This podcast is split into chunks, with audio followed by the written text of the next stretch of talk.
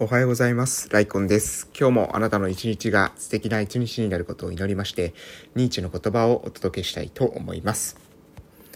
えーおはようございます。本日2021年の7月17日土曜日ということで、えー今日はですね、休みでございます。そしてね、えーまあ私はあの違うんですけれども、えー子供たちはですね、来週から、えー夏休みに入るということで、えー来週の火曜日までかな。出勤、出勤というか、月曜日まで授業があって、火曜日が、え終業式、そして水曜日から夏休み開始みたいな、えスケジュールになってるんじゃないかなと、え思います。でですね、どうでしょうね、え皆さん。うん。うん、皆さん夏休みの頃のね、えー思い出っていうと何ですかね。私は、そうですね、夏休みの頃振り返ると、やはりね、祖母の家に、まあ、入り浸っていたということですかね。祖母あと夏祭りとか、えー、法年祭って言って、私たちのところには相撲大会みたいなものがあるんですね。えーそういったのが、まあ今思えば思い出かなというふうに、えー思います。はい。うん、あとはないですかね。うんまあ魚釣りとかかな。うん、あと、魚釣り、そして泳ぎに、えー毎日のように行っていたことですかね。川に、えー泳ぎに行っていたこと、そんなのが、えー結構思い出かなというふうに、えー思います。そしてまあ、えースポーツしてましたのでね、スポーツというか、えー部活として、えー柔道をしていましたので、小学校からですね、してましたので、まあその柔道の練習がね、あった日々っていうのは、えーまあ鮮明に覚えてるかなと。鮮明にっていうか、えー記憶としてですね、まあその比重が高い。まあ柔道終わって、えー練習、柔道側の練習したりとか、柔道のまあその筋トレっていうんですかね、トレーニングっていうのをした後に、まあ泳ぎに行ったりとか、うん、そういったことの思い出っていうのは非常にあの強いなというふうに思いますし、まあ今思ってもですね、あの、えーいい経験だったなというふうに思います。まあなんでこんな話ばっかり、まあ昔のですね、その懐かしい話ばっかり、えーしてしまったのかわかりませんけれども、まあ寝ぼけてるということでお許しいただけたらなというふうに思います。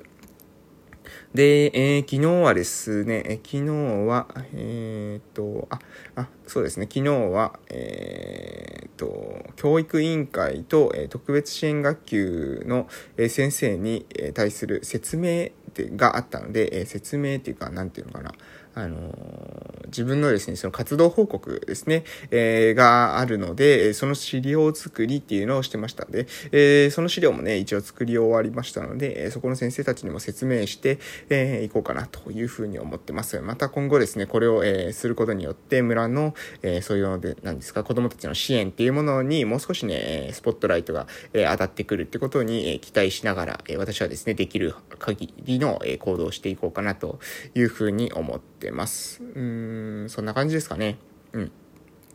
まあ、そんな感じです。はい、ということで、えー今日ですね、この後実はまだ休みではなくて、えー新型コロナウイルス、えー COVID-19 ですね、の、えワクチンがありますよね。えそのワクチンの、え集団接種の、えお手伝いが、え今週は土日とも入ってますので、えそちらの方にね、え行っていきたいと思います。はい、ということで、えー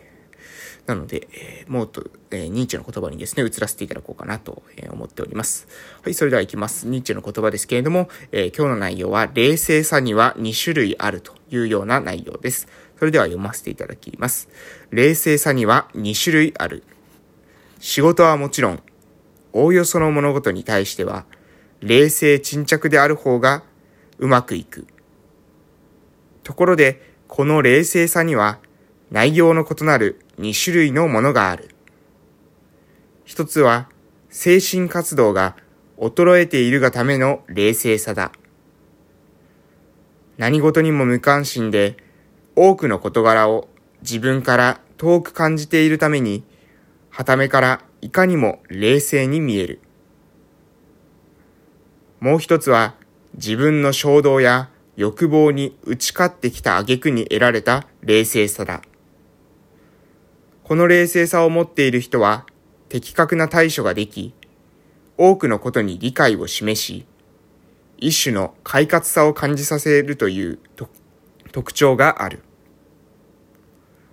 はい、えー漂白者とその影から、えー冷静さには2種類あることで、えー、まあ、これもですね、まさに、えー、その通りだなというような内容です。冷静さには2種類あって、1つの冷静さというのは、精神活動が衰えているがための冷静さ。そしてもう1つの冷静さというのは、自分の衝動や欲望に打ち勝ってきた挙句に得られた冷静さ。この冷静さ2つ、えー、2種類あるんだけれども、え、皆さんがもし冷静であるという人、えー、冷静である人になるのであれば、どちらを目指しますかということですね。まあ、えー、なんとなくニュアンスからわかると思いますけど、後者のですね、冷静さっていうものを、えー、獲得しましょうね、というふうにニーチェは言いたいというような感じがしますよね。うん。えー、己の欲望に打ち勝っていく。えここがですね、非常に重要である。もともとですね、その精神が、えー、何ですか、精神の活動が、えー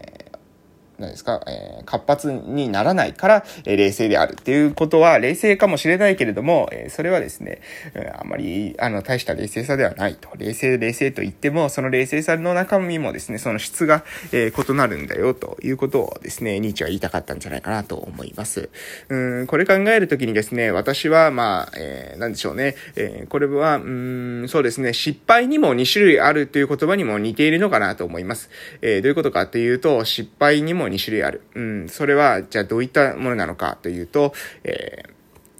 例えばですね、全く挑戦をしない失敗ですね。えー、元々から挑戦をしない、えー、失敗と、え、挑戦したことによってですね、え、獲得した失敗。この失敗というのは、えー、2種類ありますよね、えー。自分が何も挑戦していない。何もですね、えー、していないから、え、自分の、え、好きな人生を生きられなかったという失敗。と、え、自分は挑戦してチャレンジをしたけれども、え、自分が思い描いたようには、え、うまくはいかなかったというような失敗。この失敗というのは全然質と量が異なるんですよ、ということですね。えで、私は、えやはりですね、後者を選びたいなというふうに思います。自分ができる限りのことを尽くして、たとえそれでですね、最終的にうまくいかなかったとしても、できることのこ、えーできる限りのことは尽くしたというふうに、え思える方が自分の人生に納得いくと思います。そうじゃなくて、あ、ああれをしておけばよかった、これをしておけばよかったっていうような、え後悔を持ってね、え生きていくっていうのは、まあそれこそですね、私はよく言ってますが、まあそれ死んでいるのと、え何ら変わらないんですね。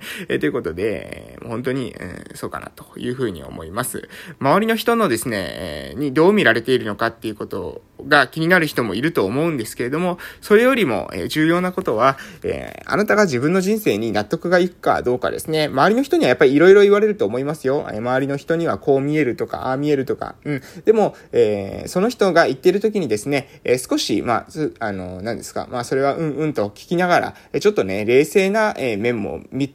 あの、目線もですね、必要かなと思います。えー、例えばアドバイスを何かされたとして、えー、その時にその冷静に振り返るのが、えー、果たしてですね、相手は、えー、同じことができているのかどうかですよね。えー、挑戦していない人、えー、失敗していない人っていうのは、えー、自分はですね、何もしていないにもかかわらずアドバイスしてくるっていうことがあるんですね。自分が、えー、何かをしている人がするアドバイスならわかるんですけども、自分は何もしていないのにもかかわらず、えー、上から目線でアドバイスしてくるアドバイスっていうのは、まあ、あまり、うん、そんなに本質的なメッセージではない。えー、自分がやって、えー、言っている人と、自分はやらないで言っている人は、全然まあ、その種類としては異なるわけなんですよね。私もですね、これは、島に来て、まあ、いろんなことチャレンジしています。えー、いろんなことを、えー、スタートしています。特に小さく始められることに関しては、まあ、積極的にですね、これをやった方がいいなと思ったら、えー、やるようにしています。ただ、えー、そのやり方としてはですね、まあ、旧来的というか、従来的なやり方というよりは、私がやりやすいような、私が継続しやすいような形に、えー、アレンジしてやっています。なので、えー、従来的なやり方の人からすると、えー、あんなのはやったうちに入らんとかですね、えー、どうせやるんだだったら徹底的にやれ、みたいな感じの批判っていうのは、これは上がってくるんですよ。まあこれ当然なんです。えそういったもんです。えー、従来のやり方をアレンジしたようなやり方でやると、えー、それではいけないと。それは元、あの、本来のやり方とは違う、そんなアレンジはしなくていいとか、えー、そういったやり方だったら手抜きみたいなもんだとか、えー、そんなことをやるんだったらやらないのと一緒だ、みたいなことを必ず言ってきます。でもですね、やらないのと一緒ということはないんです。やらないよりはやった方がいいんですね。ええー、たとえ、え、従来のやり方じゃなかったとしても、自分なりのアレンジが入ったとしても、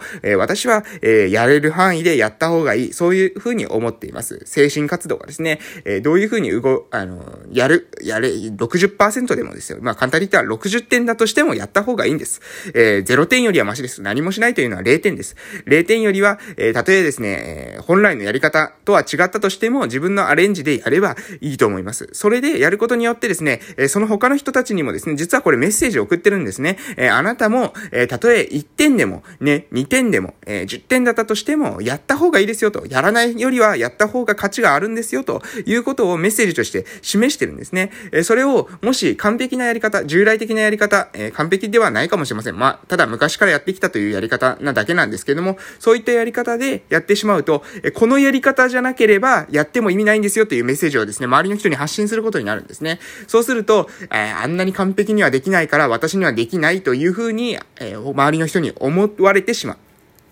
その結果ですね、えー、後継者が出てこないわけです。えー、そうではなくて、自分ができる範囲から、これでもいいんですと、えー、こんな感じでもいいんですと、とにかくやってみることが大事なんです。自分がやれることから始めることが大事なんですっていうことを、私はですね、そういったメッセージを発信していきたい。えそういうふうに思って活動しています。だから、完璧じゃないんです。私は、まあ、例えばですね、え挨拶運動も私は完璧ではありません。私は、え挨拶運動をするときにもですね、え朝膨大な仕事あります。え私オンラインでもですね、ね、えー、マネジメントしてますので、えそのオンラインでのマネジメントの、えー、仕事の管理、えー、プラットフォームの管理、えこういったことをしてたりとか、え他の、え